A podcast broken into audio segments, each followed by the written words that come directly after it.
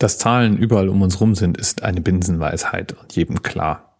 Als ich nach der 31 recherchiert habe und verschiedenen Ideen nachgegangen bin, japanische Gedichte, Tankus waren eine Option, das Spiel Schwimmen wurde auf Twitter vorgeschlagen als eine weitere Option, stieß ich auf Holland. Warum Holland? Die 31 ist die Ländervorwahl von Holland. Und da bietet sich's doch glatt an, mal genau nachzuschauen, wo denn diese Ländervorwahlen eigentlich genau herkommen. Ich weiß jetzt tatsächlich nur ganz wenig darüber, wie Telefonnummern vor der Einführung von Computertechnik tatsächlich vermittelt wurden. Aber was ich weiß ist, es gibt verschiedene Telefonnummernbereiche. Es gibt einmal das ganz normale lokale Telefonnetz. Wenn man also in seinem direkten Umgebungsnetzwerk jemanden anrufen möchte, dann gibt es einen Telefonnummernbereich und diesen Telefonnummernbereich kann man ohne Angabe von Vorwahl oder Ländervorwahl direkt anwählen.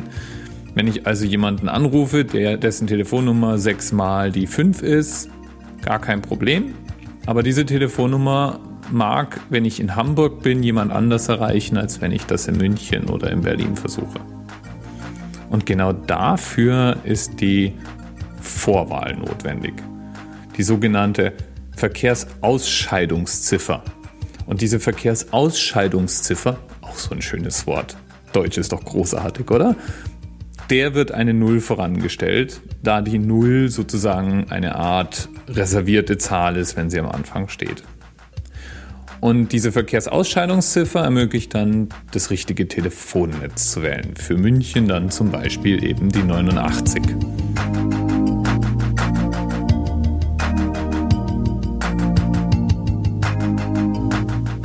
Jetzt mag es dann sein, dass ich vielleicht auch jemanden nicht nur in einer anderen Stadt, sondern in einem anderen Land erreichen möchte.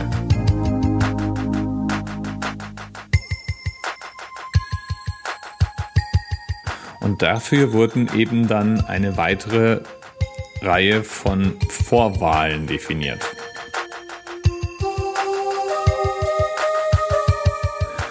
Und damals begannen diese Vorwahlen mit 20 für Polen, 49 war die Bundesrepublik Deutschland und es ging rauf bis zu 89. 80 bis 89 waren Reserve und 90 bis 99 dienten rein der Vermittlung interkontinentaler Verbindungen.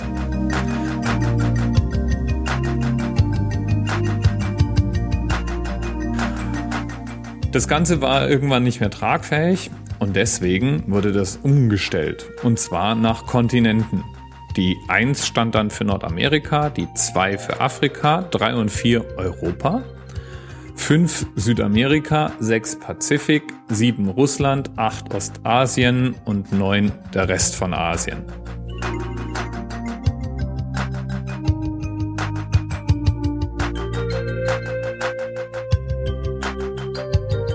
Schaust du dir das auf einer Karte an, dann ist auch klar, wie diese Vergabe funktioniert hat. Mehr oder weniger wurde im Uhrzeigersinn die Welt nach Kontinenten durchnummeriert. Beginnt mit Nordamerika. Und deswegen steht die 1 auch für USA und Kanada. Und damit man die normale Vorwahl von dieser Kontinentalvorwahl unterscheiden kann oder von dieser Ländervorwahl, wurden zwei Nuller von angestellt. 001 für USA und 0049 steht dann tatsächlich für Deutschland in diesem System.